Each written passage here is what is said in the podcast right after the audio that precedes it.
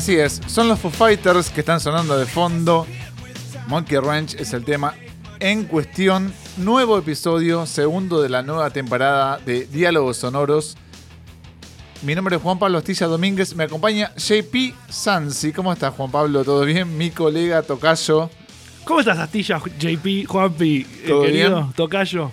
Bueno, lo prometimos en el episodio número uno y vamos a rendir homenaje a una vida rica de música como fue la de Taylor Hawkins, el difunto baterista de Foo Fighters, quien dejó este plano terrenal en marzo de 2022. 25 de marzo, si la memoria no me falla. Exactamente, exactamente. A ver, acá va a ser un, un episodio bastante jugoso, porque obviamente, y es algo que no dijimos en el episodio número uno para quienes no te conocían aún, es que vos tenés un proyecto y varias cosas en común con los Foo Fighters. Entre ellas, un documental dedicado a ellos. Eso lo pueden ver en, el tercer, eh, en la tercera temporada de Diálogos Sonoros. Y también lo pueden ver en YouTube, ¿no? Se llama In Your Honor. Sí, señor. La entrevista está en YouTube. También. Este, una gran entrevista que, Gracias, que- querido. que hicimos eh, en la tercera temporada. Ahí va. Eh, sí, básicamente nosotros lo que hicimos desde acá fue hacer un documental para rendirle homenaje a,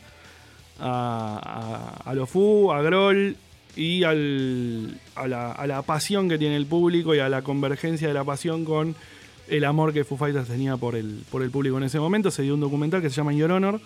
Hoy es una banda que, que- que va aparte de Claro, todo eso. propició el comienzo de una banda. Sí, señor. Sí, señor. Fue Que el se llama origen de In una Your banda, Honor, que también se llama In Your Honor.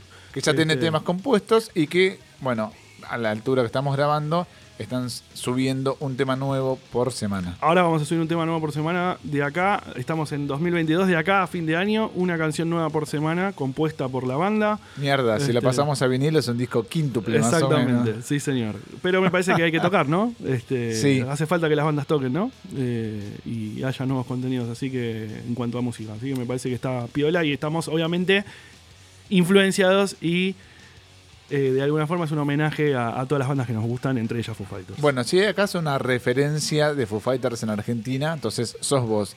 Y acá tengo que hacer un poco una especie de mea culpa también, porque mucha gente pensó a lo largo de los años que yo soy un anti-groll, porque lo he bardeado jocosamente en muchas oportunidades. Pero también lo más divertido de esto es que.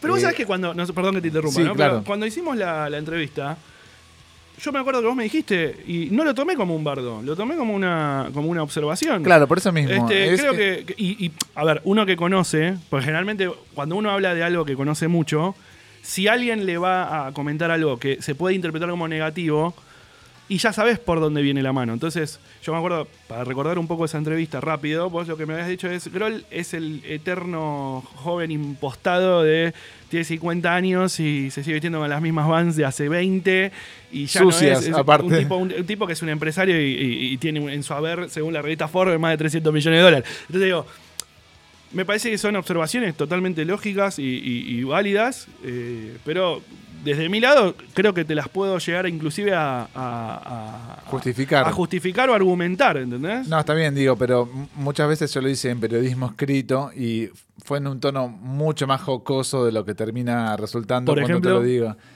Y no sé. A ver qué le dijiste a- al señor David.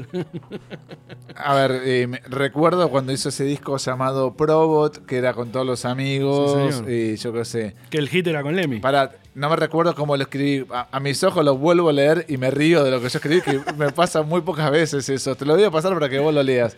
Pero es como decir, no me lo invites al chabón de Saint Vitus a tu disco que no va a escuchar nadie. Invítanlo a los Foo Fighters. Pero eso fue en el año, no sé, 2000, 2001. Y después con el tiempo, el tipo fue invitando a estos, Claro. a estos chabones Pro- que... Probot sale en bueno, la primera parte de los 2000 y era un proyecto donde Grohl Perdón, no, no es Saint Vitus, es el chabón de The Obsessed. Por ejemplo, Wino, que es el Exacto. chabón que toca. Wino quiere decir por diosero, básicamente, Sí, un señor. chabón que no tiene más nada en la vida. Yo decía jocosamente, che, invitalo, eh, sacarlo a tocar en Wembley, que con esa regalía el chabón tira cinco años. No, igual lo pongas en el disco igual, igual, igual vos sabés que, que él mismo reconoce Es una boludez Eh, Dave igualmente. Grohl- estoy Dave Grohl- hablando, ¿eh? Obvio. Dave Grohl, Dave Grohl, eh, es muy, es muy, muy irónico, muy, muy, muy sarcástico con sus proyectos. Perdón, quiero decir esto porque si no queda mal, porque vamos a hablar Lo- de los lo querés a. Dave. Lo amo. O sea, realmente, y aparte me, me- me- me parece que es una persona imprescindible Claro. para todo esto que nos gusta a nosotros. A ver, eh, Dave Grohl, inevitablemente, te guste o no te guste, es una figura fundamental del año 2000 para acá en lo que tiene que ver con la música rock.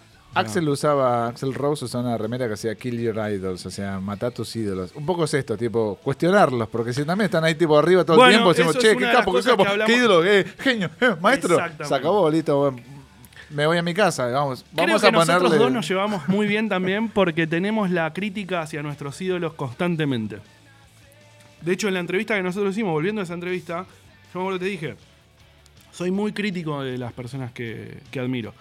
Porque si no es como que te fanatizás y no estoy de acuerdo con, con el fanatismo en ninguna de Estamos sus, de acuerdo en eso en también. ninguna de sus, Claro. du- de sus, de sus, eh, aristas. Ahora, Grohl es muy auto, eh, eh, no autocrítico, es muy sarcástico y muy, muy, muy terrenal cuando hace un proyecto que sabe, se sabe, medio ridículo.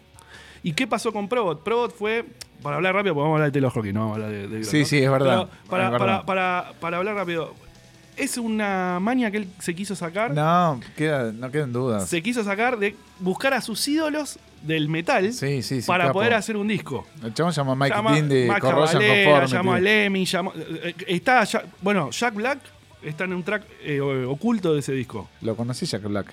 Me firmó un disco. Te tengo que contar esa anécdota. Tengo el disco de Tenacious D firmado por Jack Black. Yo lo vi en vivo y, y me hubiese gustado que venga a Argentina y no vino. No, y te voy a contar también porque no lo puedo contar ahora porque me compromete. Después cae una multinacional y me, me mete en juicio. Pero la, sí, es bien, bien, rama. Rama. Muy bien. La realidad es que una figura como Grohl es eh, una figura eh, que excede a la música y que en realidad nos legitimiza. Vos sabés que mi primera banda favorita, además de Guns N' Roses, fue Nirvana. Yo era muy fan Wow. de Nirvana. ¿Y qué, y, y qué, Y qué te- antítesis? Porque estaban totalmente en, la- en sí, las en las aristas opuestas, sí, es verdad. Y tengo una foto, te la voy a mostrar, año 1992. Me estoy yendo de viajes de egresados. Me estoy subiendo al micro. Me, me siento en mi butaca para, para ir en el micro. Mi mamá se sube al, al- al colectivo, al micro, yendo a Villa Carlos Paz. Y me dice una fotito y yo en vez de salir haciendo una fotito tipo de sonrisa, levanto una revista Metal Hammer que en la tapa estaba Nirvana y me la había comprado para leer en el viaje. Esa O foto sea, para mí... ¿Vos tenías viajes de egresado quinto año? Qui- eh, qui- eh, séptimo grado Séptimo de grado, el, 1992. el- el inter- el intermedio. O sea, vos Claro. tenías 12 años, 12 años, en el año 92. 92. Yo era fanático de Nirvana, Guns N' Roses, todo ¿Llegaste eso. a poder ir a verlos o, o eras muy No, chico pero para lo ir? escuché en la radio y el cassette que tengo yo me radio lo pasó? Rock and Pop. ¿Y quién transmitió? Creo que Carla, Carla Retrovato fue. Carla Retrovato Creo que transmitió sí. Nirvana. Te voy a pasar el cassette, te lo regalo. De hecho, si lo encuentro, te regalo. Sería una joya que guardaría para mostrarle a mis hijos. Eh, si lo encuentro, te regalo mi Grundig marrón que grabé esa noche porque Está me grabado, en mi Rama, casa. esto, ¿no? Sí, te lo regalo. Lo tenemos obvio. que hacer en la versión fílmica de Diálogos 2023. Eh, lo grabé, lo escuché en la radio, no podía ir porque tenía casi, bueno, 12 años, ni se me... Bueno, la primera remera de rock, mirá lo que te voy a decir, fue Nirvana. La que me Nirvana. compré. O sea, para mí Voy fue a decirlo muy al fuerte. aire. Yo lloré muchísimo. Vamos a hacer una preproducción al aire. Al final era un fan de Grohl. ¿Viste? Soy, soy un fan de Grohl. Exacto, Lo lo amo. ama, lo Perdón, ama. ¿sabes qué? Te digo una cosa. Yo no conocí a Lars Ulrich, del baterista de Metallica, al quien yo amo con todo mi corazón. La gente que lo conoció, lo- la respuesta que me dio fue: Vos te llevarías de 10 con Lars. Yo dije: No, no me digas esto. Vos te llevarías. yo me llevé mal, me dice todo el mundo. No me cayó bien, pero vos te llevarías 10. Le digo, Pero y me- lo ¿qué mismo pasa? me los con opuestos se atraen. Los opuestos se atraen. Y si vos te considerás Grohl, opuesto, Grohl y Lars son del mismo signo. De Capricornio. yo también. ¿Vos también? Nos llamamos Juan Pablo los dos y somos de Capricornio. Vos también sos. Capricornio, 20 de enero. ¿Vos? 7 de enero. Mirá. Ah, sos casi, bueno. casi un acuario. ¿Se quieren besar? No, no tanto. Pero un abrazo sí. Sí, señor. Jimmy Page también. Bueno, Lemmy. Todos. Es así. Elvis, para mí Elvis Bowie. Pero más allá de eso, digo, eh, obviamente lo- Te lo- voy a decir al aire. Deberíamos hacer un especial de los paralelismos en la época y el contexto Guns N' Roses, Nirvana, Geffen sí, un montón. y todo lo que, lo que eso generó. Un montón. El cock rock decía Cobain. ¿Qué Pero decís? bueno. ¿Lo haríamos, sí, Rama? Se me están ocurriendo un montón de crossovers. Bien. Bueno, pero vamos a hablar de Taylor Hawkins. Vamos a hablar de Taylor Eh, Hawkins. Lamentablemente nos dejó en el plano físico en marzo de este año. Y la verdad que, mira, acá la, la- la bola la vas a hacer correr vos, vos pasámela, yo te la devuelvo, pero cuando... eh, a ver, se separa Nirvana, yo hablo de mí mismo, sea, el, el- el recuerdo que tengo de todo esto es, obviamente, no importa el resto, es obviamente Cobain, se acabó esto, pero puedes ver y escuchar el primer disco de los Foo Fighters, ver que había algo... ¿Vos lo escuchaste cuando salió? Sí, y lo tengo en CD y se me humedeció ¿Qué un sentiste? día. ¿Qué pensaste? Que ese tipo era un grosso, muy grosso. ¿Conocías, o sea, tenías conocimiento en ese momento que Grohl había grabado todo en el primer disco de Foo Fighters? Eh, ¿O pensabas no. que había una banda que estaba ejecutando todo? No, no recuerdo lo que dice el, eh, el librito del CD, la verdad que no me acuerdo. Se editó en Argentina, yo me lo compré edición argentina, ese disco, año 95, si la memoria no me falla. Sí. Pero me acuerdo que el tema era Big Me, el de las pastillitas. Ese fue el El single. video, sí. Y bueno, en esa época obviamente yo me compraba toda la música que me gustaba y me gustó muchísimo. Y me parece que, que- que- bueno, en esa época yo consumía también muchísimas revistas importadas y Grohl era como una figura bastante presente en las Kerrang, Metal Hammer. Y eh, comenzó paulatinamente a filtrarse Grohl en un Ozfest, por ejemplo, ¿no? El festival que organizó Ozzy, que tocaba, no sé, Black Sabbath, Pantera y los Foo Fighters.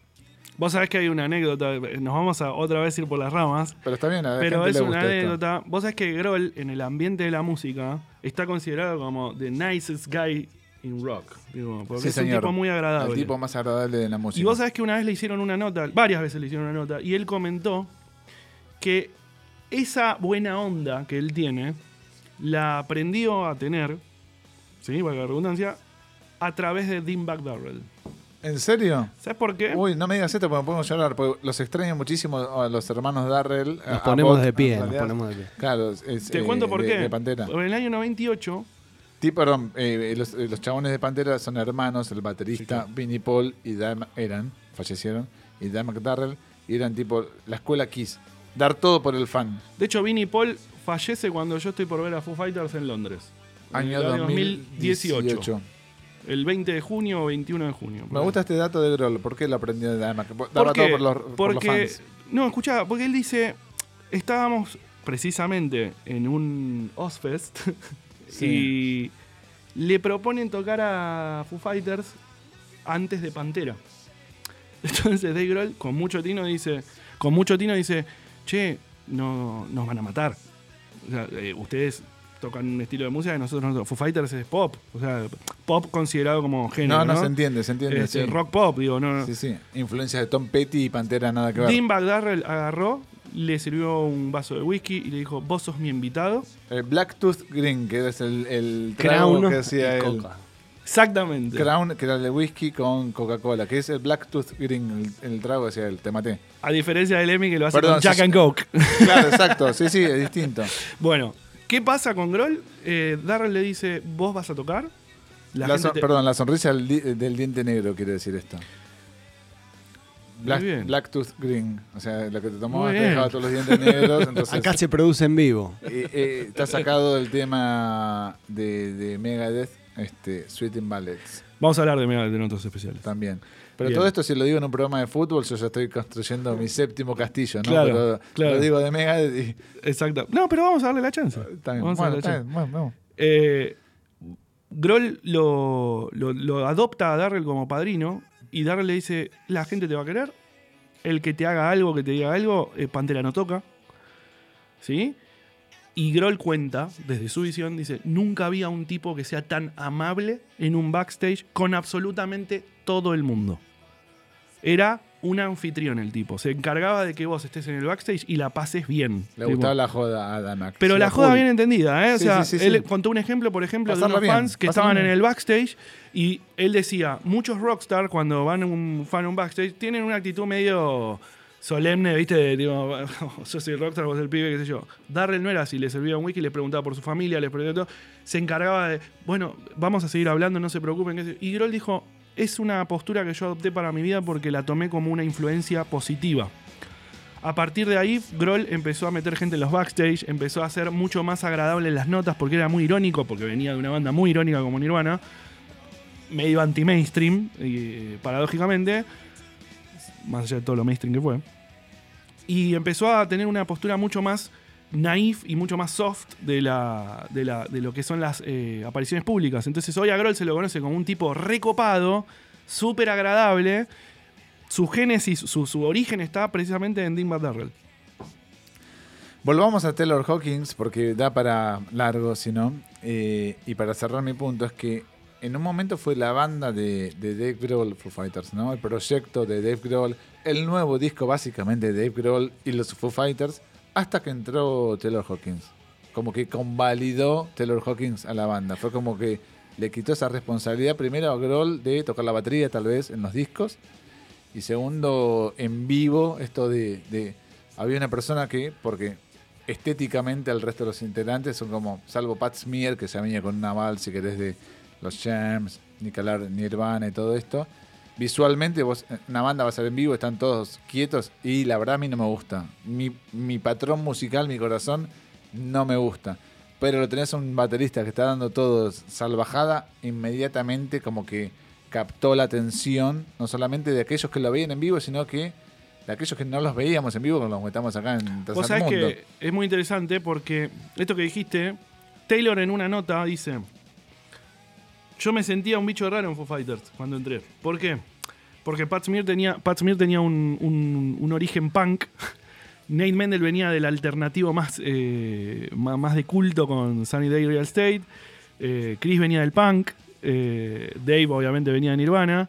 Como que todos tenían un trasfondo súper, lo que dice Taylor, cool, rockstar, este, all punk, etc. Y él venía de tocar con Alanis. ¿entendés? Entonces se sentía medio, no sé si encajo, porque yo soy más pop, pero si vos te pones a ver lo que tocaba Taylor Hawkins, qué raro es decir tocaba, boludo. Viste, sí, te escuché, te dije eso, es impresionante. Me acabo de choquear. Sí, sí. Eh, lo que tocaba el tipo, eh, vos decís, este pibe viene de tocar una banda progresiva, no viene de tocar con Alanis Morissette, ¿entendés? Sin embargo, creo que todo ese origen que él tuvo le ayudó a tener el show más pop para Foo Fighters, ¿entendés? Taylor Hawkins le aportó a Foo Fighters mucho, pero mucho escenario y mucho mainstream. O sea, mucha, Teatralidad en el buen sentido. en el mejor de los sentidos. Claro, obvio. En el mejor de los sentidos. La teatralidad que adoptó Foo Fighters a partir de la llegada de Taylor es 100% Taylor. Hawkins. Es que Es mismo- un 80% Taylor, 20% Grohl. Es que al mismo tiempo decir que fue un baterista, y hablar en pasado de nuevo duele, pero es la realidad, eh, decir que fue un baterista es eh, casi bastardearlo, ¿no? Porque era un artista, un músico, todos somos, somos no, todos son músicos, mejor, di- mejor dicho, pero él como que excedió esa figura de, de músico, la llevó un poco más allá, tipo, no me limito a los bateristas, no me limito a Bueno, lo, lo han considerado eso. Eh, Él, eh, al final de un documental de Foo Fighters, eh, en los créditos dice: Una periodista una vez me preguntó, ¿qué se siente ser un rockstar? Y le dijo: Yo no soy un rockstar, soy un músico. ¿Entendés? O sea, como que él siempre recalcaba el hecho de. Soy un, un músico completo. Este, no, no, no me limito a ser el baterista de, Dave Grohl. Y al mismo tiempo, eh, tan, tan eh, en sintonía con lo que es la personalidad de Grohl. No solamente por lo que es eh, la ejecución en vivo y la energía y las declaraciones, hasta incluso en la sonrisa tal vez se parecían y el pelo largo, etcétera, de baterista ni que hablar, sino que digo, co- como que sentían un, un sentido de- Perdón, tenían un, sen- un sentido o un- una obligación, ellos consideraban, de difundir bandas, artistas y hablar todo el tiempo de música, que es algo que el grueso de la gente cuando llega a la cima trata de no hacer porque no les conviene comercialmente. O sea, generalmente un artista cuando llega a la cumbre deja de hacer covers porque en vivo, esto es obviamente un negocio y por algo se dedican a eso, eh, deja más guita hacer un tema propio en vivo que hacer un cover de, por ejemplo, Chip Trick, Sí. que obviamente a mí me encanta, pero el grueso de la gente que va a ver a Foo Fighters, 45, 50 mil personas por noche, tal vez desconozca y tal vez no le sume mucho a lo que es la velada, pero sin embargo los tipos consideraban que era un compromiso decir, este tema tiene que estar, y por ahí no ganaban una guita ellos como podrían ganar ejecutando un tema adicional propio. O sea, ellos tenían, Mirá. ellos consideraban que era una batalla que están cruzando. Ellos no, digo, él sobre todo, digo, y congenió muy bien con Grohl en ese sentido. A mí me parece que Taylor. En realidad no me parece. Era así. Y voy a, a transcribir mucho de lo que se dijo en el último tiempo después de su muerte. Taylor era un fan de la música. Eh, eh, eh, Yo creo que antes que. Mira, inclusive Sí, antes que músico. trago, Antes sí. que músico, era un fan de la música. ni hablar. Viste que hay músicos que no son fan de la música, son músicos. No, está bien. Son más. Son más, este, Más frío, calculadores. más- exacto. Taylor era un fan genuino de la música. ¿Viste cuando le muestran la batería en su casa? Tiene póster de Police. No, pero eso es un, un gramo de todo lo que Taylor tiene y era. Taylor tocaba en vivo y en el parche de la batería ponía sus ídolos. Sí. Taylor se encargaba de que en cada show de Foo Fighters con Dave eh, decidan hacer covers de sus ídolos.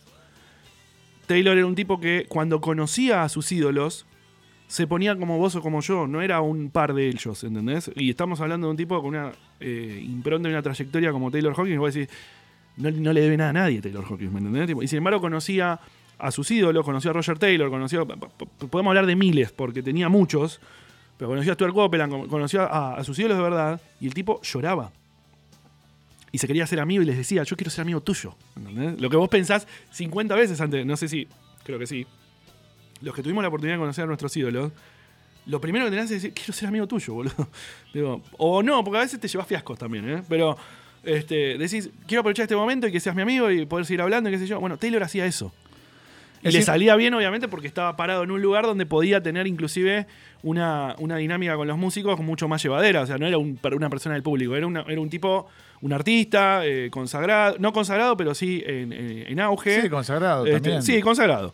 Este, entonces, creo que me gustaría recalcar mucho el hecho de, para los que están escuchando esto, que seguramente eh, llegaron por, por la idea de Taylor, eh, Taylor era un fan de la música. Taylor era un fan de la música de verdad y se encargaba de que toda la gente que a él lo escuchaba conozca la música que a él le gustaba.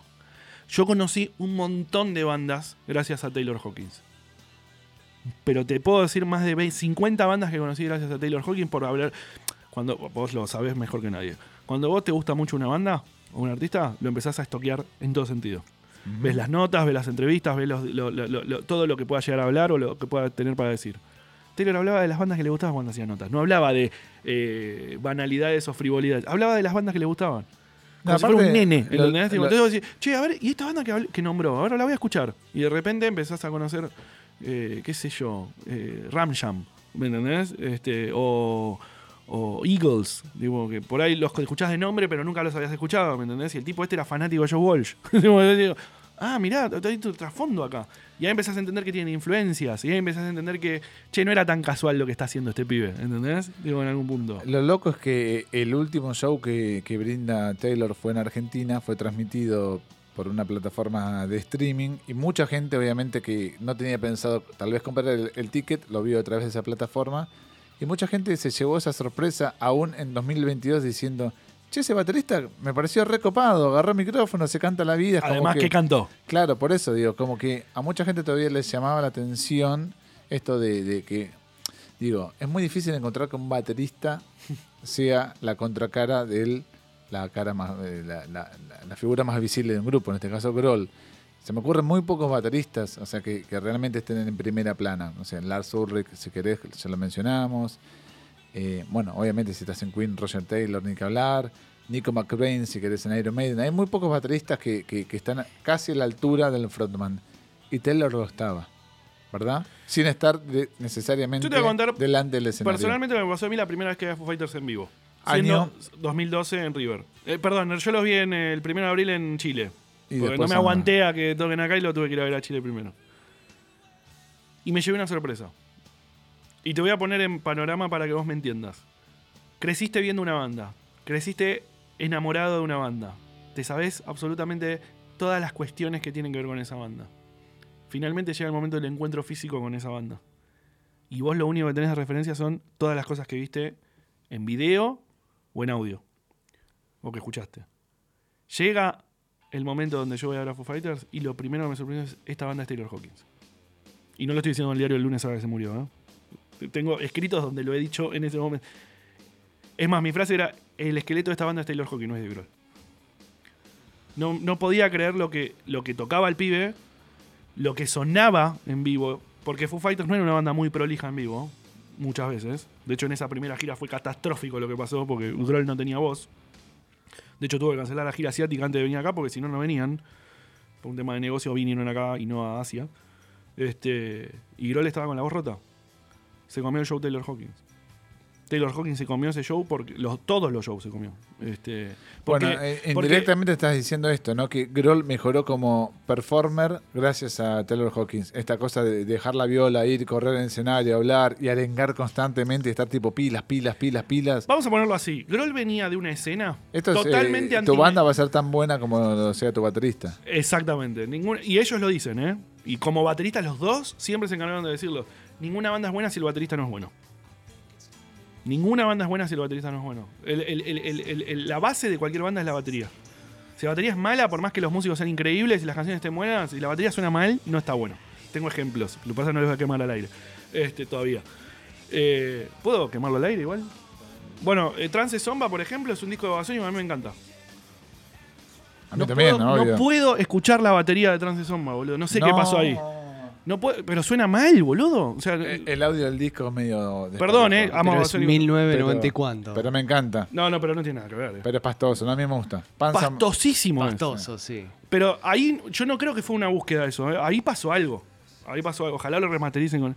Es una crítica constructiva, ¿eh? No estoy Pero después se mejoró en Babasónica, por ejemplo. Este suena muy bien. Después se me. Bueno, ni hablar. Y con Jessico llegaron a, a un nivel de, de composición artística. No importa. Quiero decir, hay discos que si la batería o el baterista no, no está a la altura, te matan el disco. ¿Entendés? O te matan la canción. Yo lo quiero plantear de esta manera. Tenemos una banda que el frontman es el líder nato de la banda porque la creó él, porque el primer disco lo grabó todo él. Y este músico, que es Dave Grohl, venía de una escena que había modificado la perspectiva y la percepción de lo que era la escena musical.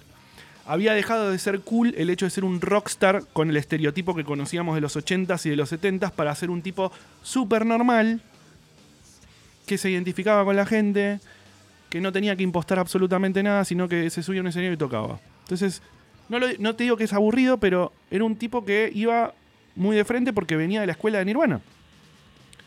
Llega Taylor Hawkins y eso cambió. Como dijiste vos recién, o sea, pasó de ser una banda que tocaban 40 minutos paraditos en escenario a que do- de- te corren el escenario, pongan eh, puestas en escena como las de Queen, ¿entendés? ¿Por qué? Porque Taylor era fanático de Queen, entonces le dijo, che, ¿por qué no hacemos como eh, Live Killers y ponemos todas las luces como ellos? ¿Entendés? Pues no vamos a buscar a los Red Hot Chili Peppers, yo los conozco cuando tocaban con Alanis y hacemos la gira de ellos y empezamos a ver cómo tocan ellos para poder hacer una gira mundial nosotros también.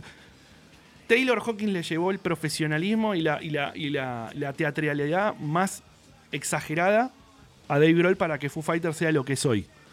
O sea, yo no sé si es el 50%, me parece que inclusive es un poquito más Taylor Hawkins. Y es polémico lo que estoy diciendo, porque Dave Grohl es la cara de Foo Fighters. Sí, obvio. Pero hubiese sido lo mismo sin Taylor. Bueno, hay una realidad también, es que los grupos se manejan por porcentajes, ¿no? O sea, no, no necesariamente los grupos son, nos dividimos los ingresos en partes iguales, sino que yo soy de Grohl, banqué la parada siempre, o Kiss, si querés el ejemplo es Kiss. Yo soy Paul Stanley, Gene Simmons, banqué la parada siempre, querés tocar en Kiss, te vas a llevar un sueldo. No me pidas el 25% de, la- eh, de los tickets cortados porque la gente no viene a verte a vos.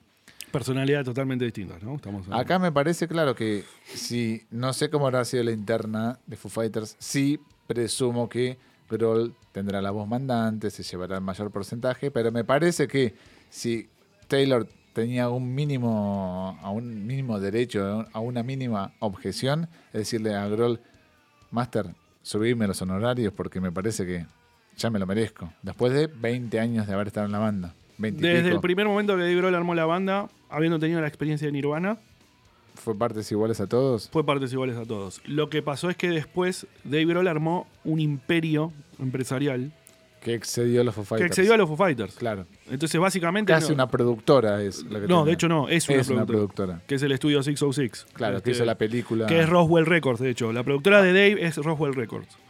Este, y por otro lado, los invito a ver, en YouTube está una entrevista que, que se hizo desde en, en South by Southwest. Él fue el host, charla 50 minutos y te cuenta toda esa historia. Este, y ahí te explica todo, El destino de Taylor Hawkins no hubiese sido el mismo si no se cruzaba Dave Grohl, ¿verdad? efectivamente. Definitivamente. De hecho, él. Bueno, Taylor Hawkins es muy. Esto que te decía, es muy fan de sus ídolos. Y Dave Grohl era un ídolo de él. Porque Taylor Hawkins eh, escuchaba Nirvana cuando Nirvana explotó. Entonces, para él, Dave era un referente. Y él siempre fue muy agradecido de, de- de la gente que le dio las posibilidades. Si se fijan, uno de los videos que más se viralizó del Lola Palusa Argentina cuando pasó el último show de él acá, cuando él agarra el micrófono, lo primero que dice es: Yo estaría repartiendo pizzas si no fuera por Dave Grohl. Sí. Eso ya lo había dicho previamente hace unos años, referido a Alanis Morissette, por ejemplo. Yo, si no fuera por ella, estaría repartiendo pizzas. O sea, le, le- le- gustaba remarcar el hecho de el agradecimiento que tenía hacia esas personas por haberlo puesto donde lo pusieron. Porque creo que también es noble reconocerlo, porque los músicos tienen mucho ego, ¿viste? Y ese, yo llegué acá por mí. ¿entendés? Y este tipo no, este era todo lo contrario.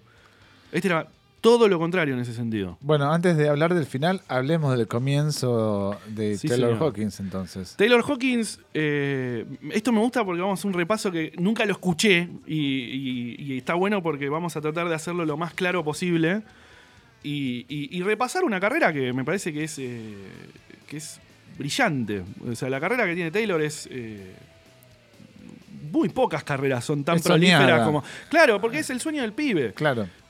Taylor, eh, para evitar hacer una Wikipedia de Taylor, lo que vamos a hacer es lo siguiente. Taylor es un pibe que está muy identificado en Estados Unidos. Los estados, a diferencia de Argentina, este, importa mucho el lugar donde venís desde los estados, porque marca mucho tu personalidad. No es lo mismo si vos venís de, de Nueva York, o si venís de Seattle, o si venís de California, o si venís de Miami.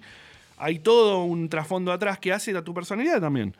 Y se nota mucho en estos músicos. Es que en, en definitiva Estados Unidos es como varios continentes en uno. varios casi, países en varios uno, países claro. en uno. Exactamente, totalmente. Exactamente, sí. Y por otro lado, tenemos a un tipo que venía. Voy a remarcar mucho siempre esto, el contexto de, de Foo Fighters, porque creo que es el punto, eh, el núcleo de Taylor Hawkins. Tenemos un tipo que venía de la escena de Seattle y que no es de California. Pero sin embargo, se juntó con Taylor, que es el chico de California, el rubio surfero de California. Si bien no nació en California, es texano él. No, era texano.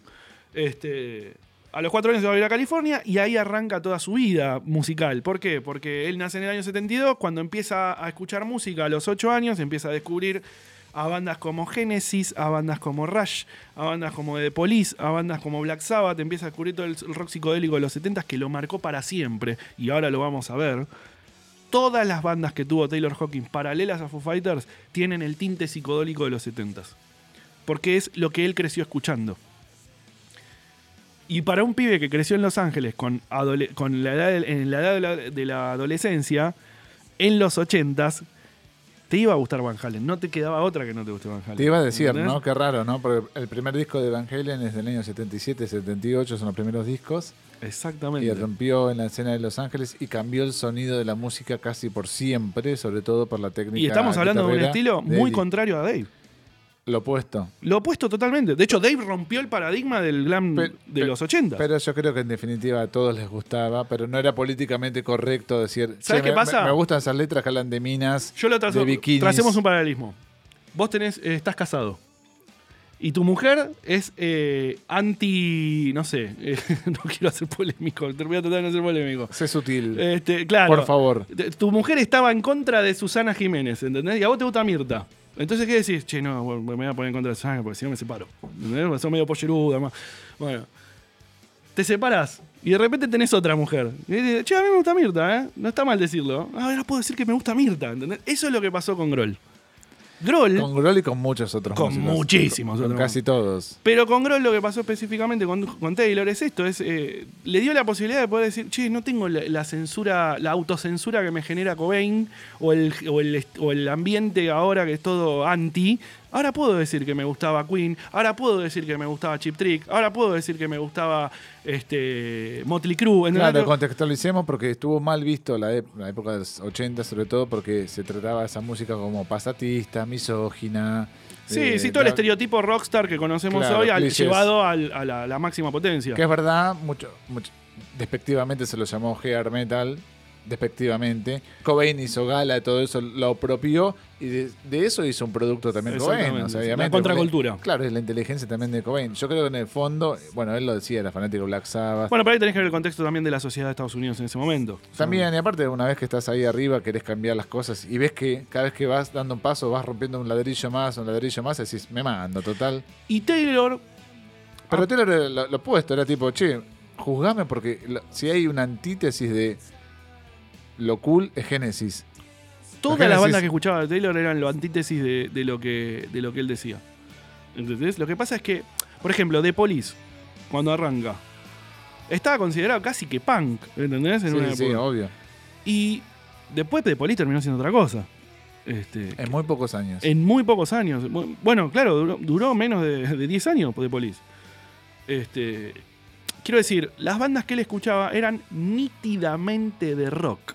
¿Entendés? Nítidamente de rock. Níti- nítidamente de rock. Y él incorporó ese estilo casi desde el lado científico. Taylor es muy, era muy técnico. Era el más técnico de Foo Fighters en cuanto al instrumento. Si bien, obviamente, Rami Jaffe leía música, y todo, pero Taylor era muy técnico, era nerd. ¿Entendés? ¿Cuántas veces nos han dicho nerd a nosotros por, che, ¿cómo, cómo hablas de esta banda, loco? Taylor era así. Y era así él también en las tocadas. ¿Por qué? Porque el chabón creció escuchando mucha, mucha, mucha, mucha música. Y estuvo en un ambiente, el lugar también ayudó, a que pueda ver todas las bandas que nosotros escuchamos que no tenemos el acceso porque están a 12.000 kilómetros. Obvio. ¿Me entendés? Los Ángeles. Que es Los Ángeles. A fines de los 80s, O California, me dijiste vos. O En- sea, San Francisco, perdón. eh, no, eh, California, Los Ángeles, en Orange County. Orange County, ahí está, perdón. Este, Que es que estado de donde California, que obvio. es, es un Condado. municipio, es un condado que es Los Ángeles, es un barrio de Los Ángeles. Este, De dónde es Social Distortion, por ejemplo. exactamente. Bueno, Mike Ness, por ejemplo, hizo una editorial cuando se murió Taylor, muy copada, después leanla que está muy buena. Bueno, Eh, por eso no solo lo conocían como músico, sino que muchos músicos lo conocían como fan. claro, claro. Taylor iba a verlo. Él era fan de esas bandas, ¿entendés? Y nunca dejó de serlo, porque viste, esto es lo que quería remarcar antes, a lo que quería llegar es, cuando un músico consagrado conoce a sus ídolos, creo que la misma vorágine de, de ese ambiente te lleva a decir, ahora ya no es mi ídolo, es un par. Taylor nunca se sintió así con sus ídolos. Sintió siempre que eran sus ídolos, nunca se sintió par de ellos, ¿entendés? Obviamente que hay un análisis también un poco psicológico de todo eso por las entrevistas que él daba y, lo que contaba. Quizá él no se reconocía como se debería reconocer, pero en algún punto el tipo, cada vez que estaba con un ídolo de él o con una persona que él admiraba, no dejaba de remarcarle eso. Entonces, llegamos al año 80, donde Taylor era un adolescente en Los Ángeles, donde estaba explota- terminando de explotar muchas escenas a la vez, porque en Los Ángeles a principios de los 80s, antes de que nazca todo lo que hoy se conoce como glam rock, estaba el punk más sucio posible que tuvo Los Ángeles en su historia, que paradójicamente es de donde viene Pat Smear, por ejemplo, con Sí, The sí. Germs. Y había dejado de tocar por ahí en Y el había dejado de 80, tocar con estaba. Joan Jett, ¿entendés? To- Toda esa escena de Los Ángeles, Taylor la vivió en vivo. Por el hermano de él que era más grande, por, por los amigos de ese momento. Y fue creciendo mamando todas estas bandas. Hasta que llegó fines de los 80 y con un amigo de él, que se llama John Davison, empezaron su fue su primer proyecto, que se llama Anyone. Que además es muy divertido porque, y esto tiene que ver, yo, esto es una interpretación mía, al no conocerlo, porque no, la verdad es que uno dice conocerlos porque yo al haberlo visto durante 20 años en entrevistas, pensá- ya sentís que los conoces a los tipos, ¿entendés? Totalmente. Y sabiendo o, o interpretando cómo era Taylor, es muy divertido ver la historia de esta banda, que es su primera banda, que se llama Anyone. Era un desastre en cuanto a la organización y en cuanto a la- a la- al mensaje. Se llamaron de mil maneras distintas durante muchos años. La banda empezó a principios de los a finales de los 80 y su primer disco lo sacaron en el 2001, con otro nombre al distinto al que él tenía. El único que duró este es, es este amigo de él que se llama John Davison. Pero sin Taylor en la batería. Sin Taylor en la batería. Taylor llega a grabar sus primeras maquetas y paradójicamente, ¿se, se puede decir la fecha en la que estamos? Por supuesto, obvio. Hoy es 27 de junio. 27. Hace tres días se acaba de lanzar un EP mostrando esas maquetas. ¿Lo tenés acá? Tenemos acá para escuchar Anyone y ahí van a escuchar el origen de Taylor Hawkins, básicamente. A ver, pincha un poquito, Rama. Y yo te voy a preguntar a vos, Juanpi, y a Rama también, cuando escuchen esto, A ver en qué banda piensan. A ver. This is the ecstasy of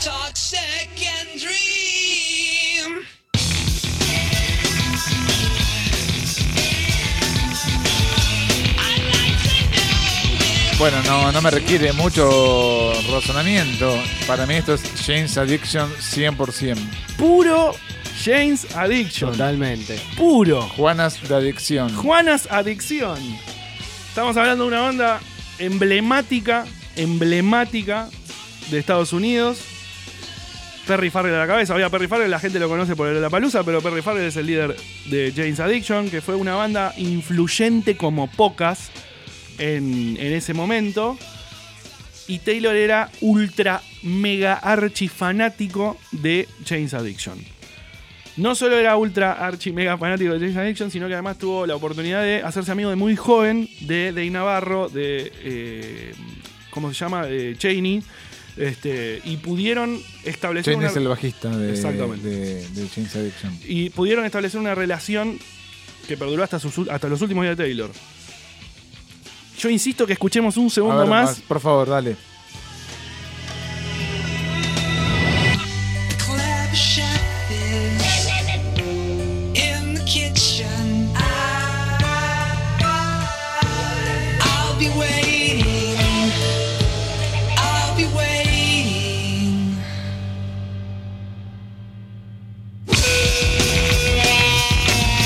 Bueno, la voz es obviamente Perry Farrell. Es Perry Farrell, el, el- el- el patrón de música es James Addiction, por ¿Viste donde se lo mire. cómo, cómo hubieron tantas bandas que se tocaban todo y ni siquiera habían llegado a grabar un disco? Porque esto es un demo, ¿no? Que Esto es un demo. Ahora se editó. Que ahora, bueno, están lucrando con este muchacho claro. y como pasa siempre cuando se mueren, empiezan a sacar estas joyitas que agradecemos lamentablemente. Hubiese estado bueno que lo saquen antes. Pero, pero me parece que lo vamos a ver a través de toda su carrera. A través de toda su carrera vamos a ver que Taylor, en todas las bandas que tuvo paralelas a Foo Fighters, obviamente, en sus bandas, vas a escuchar todas las influencias de él. Sigue sonando de fondo Anyone. Anyone vendría a ser algo como cualquiera, Cualquiera. o quien sea, lo que sea. Exactamente. O sea, un nombre. Un nombre divagante. totalmente genérico divagante. Sí, sí, pero va de la mano con el Nevermind. Exactamente. Pero esto es, eh, encima es, eh, es eh, anterior a Nevermind. Porque esto es de fines de los 80. O sea, el nombre ya lo tenían antes de Nevermind. claro, se Ah, llamaban Silvia. Después se llamaron Anyone. Después tuvo dos nombres más. Este, de hecho, estos son las Silvia Sessions. Ah, Para de cuando se llamaban De Silvia. cuando se llamaban Silvia. Entonces, Anyone Silvia Sessions. Lo pueden encontrar en, en Spotify. Este, Bueno, vos que, que, que sos una persona además de melómana que sabes muchísimo del tema, presumo que en la escena de Los Ángeles toca Anyone y fue alguien a verlo en vivo y se dice, che, la banda la verdad que es medio un clon de James Addiction, pero el batero algo tiene. no, ¿sabes qué pasó? No tocaron hasta que Taylor se fue. Listo, no dije nada. Entonces, ¿cómo fue eh, que ese desenlace en, en el cual Taylor deja de ser el batero a- a- de Anyone? Taylor Porque esto es un demo, dijimos, Exactamente. año 1992, y su carrera continúa. Continúa su carrera. Y como cualquier músico, vamos a explicar algo rápido para la gente que nos está escuchando seguramente de Latinoamérica. ¿Cómo funciona un poco la, cuestión, o cómo funcionaba en ese momento la cuestión en Estados Unidos con los músicos? Vos sos hoy, hoy, en el año 2022, sos músico en Latinoamérica y te va a costar horrores, pero horrores, poder decir, che, a ver, me voy a postular para tocar, no sé, vamos a poner un ejemplo, y bizarro, ¿eh? Quiero ver, a ver, eh, se le fue el batero a Maná. Bueno, me voy a postular para Maná. ¿Entendés? Estoy hablando de Latinoamérica, ponele, ¿no? Café Tacuba, cualquier banda. No vas a llegar. Por más que toques re lindo. Porque hoy ya no funciona así. En Estados Unidos, en ese momento, las bandas y los artistas solistas hacían casting desde la discográfica para buscar músicos. ¿Cómo se llamaba el músico? El, el famoso músico sesionista. Se llama Higher Gun. Sí. De hecho, hay un documental muy bueno que se llama Higher Gun que se los recomiendo. No está más en Netflix. ¿eh? Ya no está más en Netflix. Ahí está. Pero búsquenlo porque está buenísimo. Vendría a ser Randy como- Rose a la cabeza. Vendría a ser como arma alquilada, pero en- Exactamente, en castellano, pero no es así. es, como, es como conceptualmente es, es, es mi, mi- mi- Mercenario. Sí, cla- exacto, pero en el buen sentido. Claro, claro, claro. Falló algo, no sabes tocarlo, viene un pibe y lo toca en dos minutos. y- Exactamente. Y, y lo resolvemos. Exactamente. Entonces, ¿qué pasó? Que Taylor Hawkins, Y podés ganar una guita, tener una vida decente, digamos. sí señor, conoce, lo que conoce, conoce a gente que estaba involucrada en el ámbito de la música alternativa de Los Ángeles. ¿Sí? Y de la West Coast de Estados Unidos. Y una persona le dice, che, Sass Jordan está buscando baterista.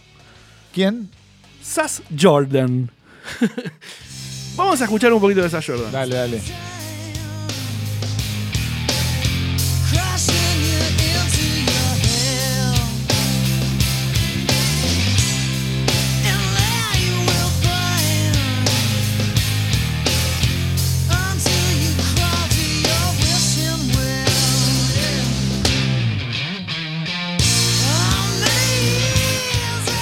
Estamos de acuerdo que a principios de los 90 la explosión del grunge opacó cualquier estilo que pudiese haber asomado por una cuestión comercial, digamos, ¿no?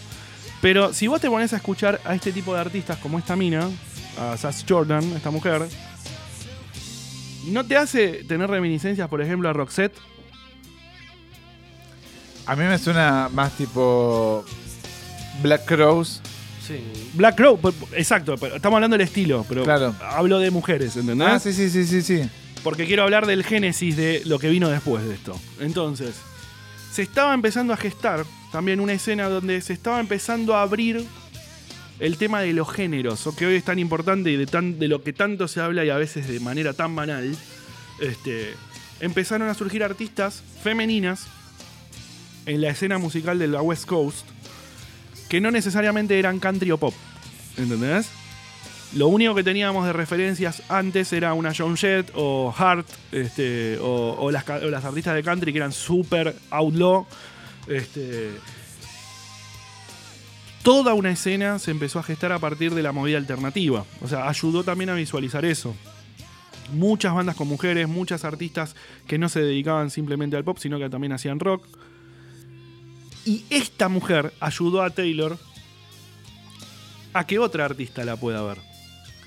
Pará, antes de eso, eh, te pregunté antes irónicamente quién era esta chica. Recuerdo fichas de la época porque con Sash Jordan eh, tuvieron la oportunidad de ser teloneros de Aerosmith cuando Aerosmith presentaba el exitosísimo disco Get a Grip que en Argentina presentaron, por ejemplo, con este Gilby Clark de soporte o fueron por todas partes del mundo y en Europa o en Estados Unidos, ¿entendés? Yo me acuerdo que, que leía revistas y aparecía el nombre de esta chica que nunca había escuchado nada hasta la aparición de eh, internet y estas plataformas digitales que te permiten Que hoy en día las conocerías en un segundo. En un segundo, pero en ese entonces era quién era esta chica que desapareció, pero la veías como Aerosmith presentando Get a Grip, el disco este. Aerosmith en esa época había tocado en Gusto. Aero- Aerosmith, eh, exponentes y embajadores del American Rock, digamos. Se llevaron ¿Sí? una mina que hacía. Y fíjate cómo suena esta mina. Poné, un coch- poné un cachito, mirá.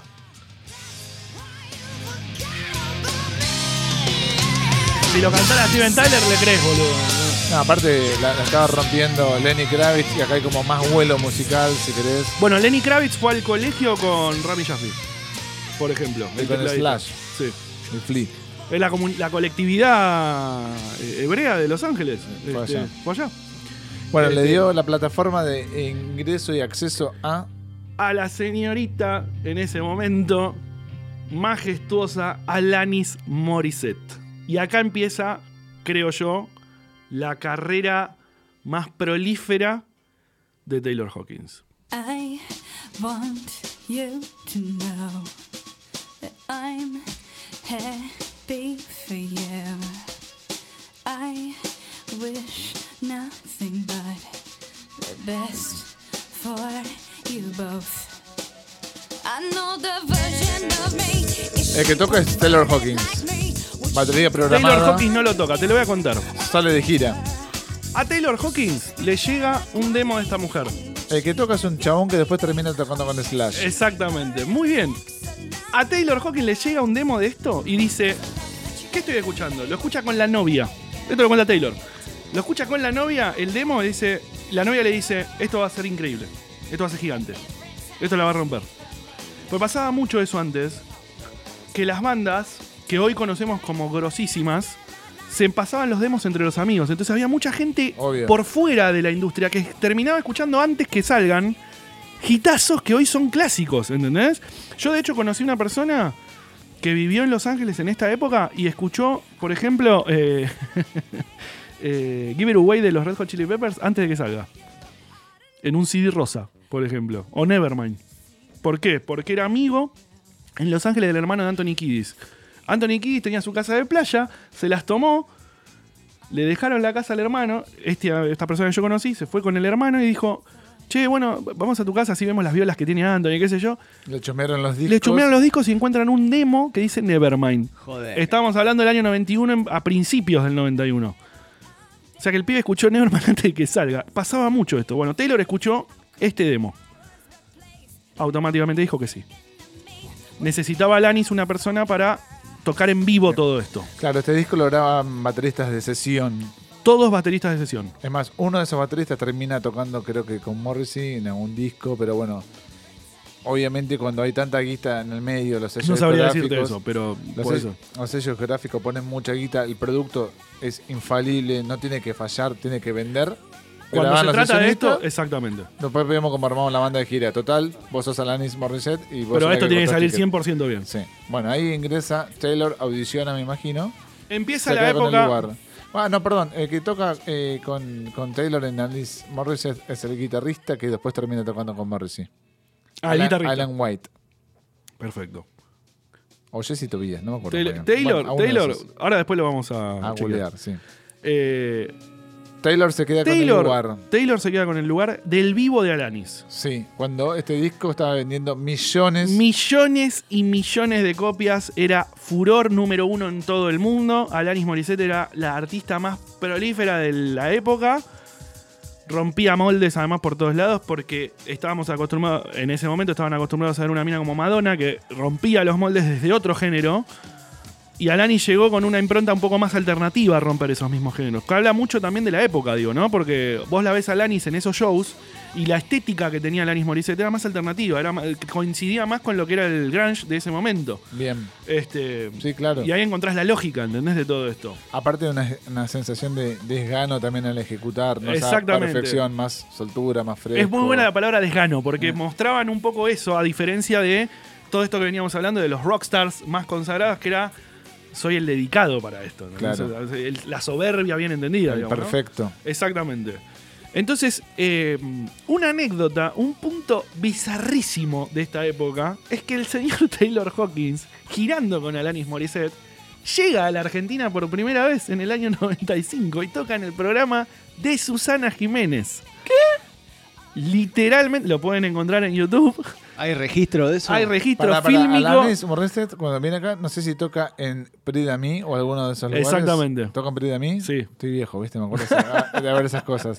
Y después toca en Susana Jiménez. Y después va a lo de Susana Pero, Jiménez perdón, porque Alanis bizarra- Morissette era un furor en el mundo. Pero además también, quiero recalcar esto, Alanis estaba rompiendo un montón de moldes a cuestión a nivel género. O sea, era una, era una mina súper independiente. Estamos hablando de eh, valores de, hace 30 años, donde las mujeres todavía no estaban muy, muy, muy, liberadas, entre comillas, ¿no? Digamos.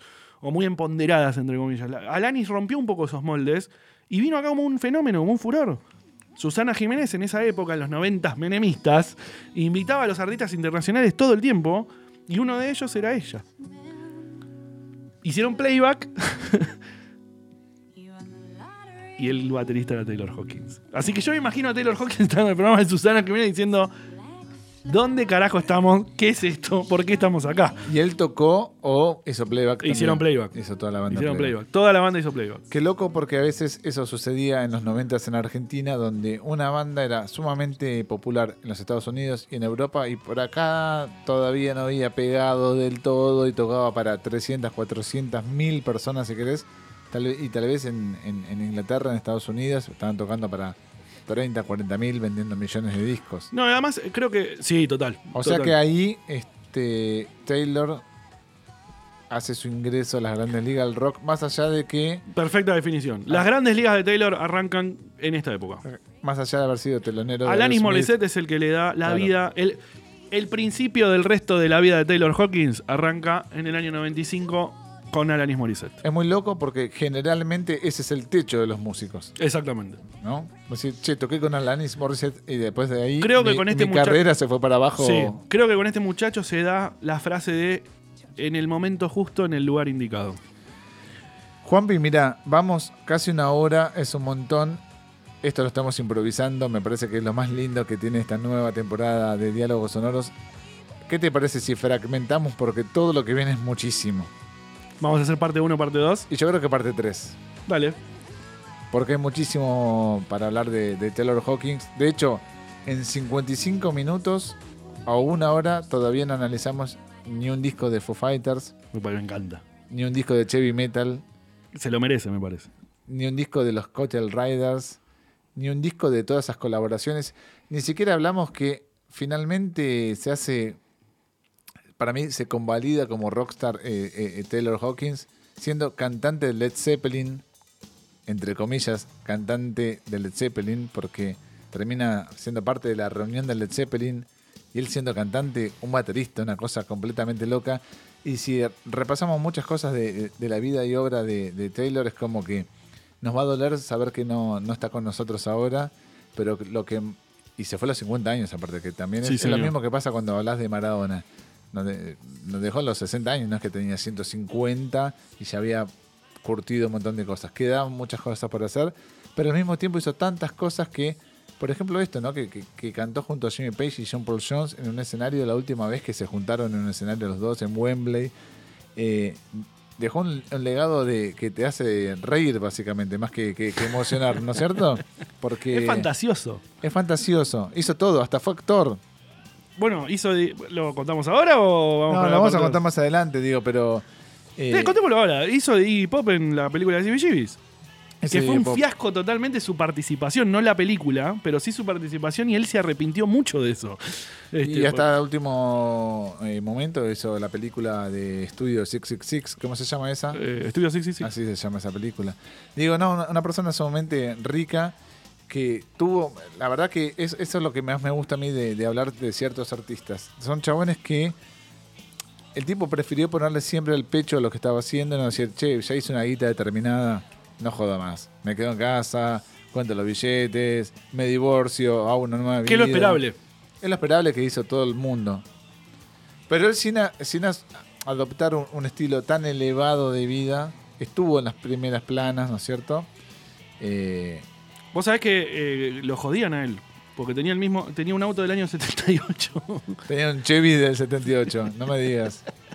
tenía una camioneta, una, una Toyota del año de los 80s. O sea, el tipo estaba anclado. Fetichista El tipo se quedó anclado en los 80s. ¿Entendés? Un fetichista. Sí. Un tipo que era, claro, exactamente. tipo, Era un tipo que, que- que le gustaba vivir la vida que él tuvo de joven. Se quedó ahí. Y la mamó y la adoptó para todo lo que vino después. Que ya lo vamos a hablar. Nos vemos en el próximo episodio y nos escuchamos en el próximo episodio de Diálogos Sonoros. Estamos acá en los estudios Boom Rec en el barrio de Palermo, Capital Federal, Ciudad de Buenos Aires, Argentina. Espero que nos estén escuchando de distintas partes del universo, de la estratosfera. Y si es así, nos podés seguir en las redes sociales, que es arroba diálogos o arroba diálogos.sonoros en Instagram. En YouTube te podés suscribir porque ya se vienen muchísimos contenidos audiovisuales. Mi nombre es Juan Pablo Estilla Domínguez, me buscas así en las redes sociales, lo buscas a Juan Pablo Sansi también de ese modo en las redes sociales. Y nos escuchamos en el próximo episodio de Diálogos Sonoros.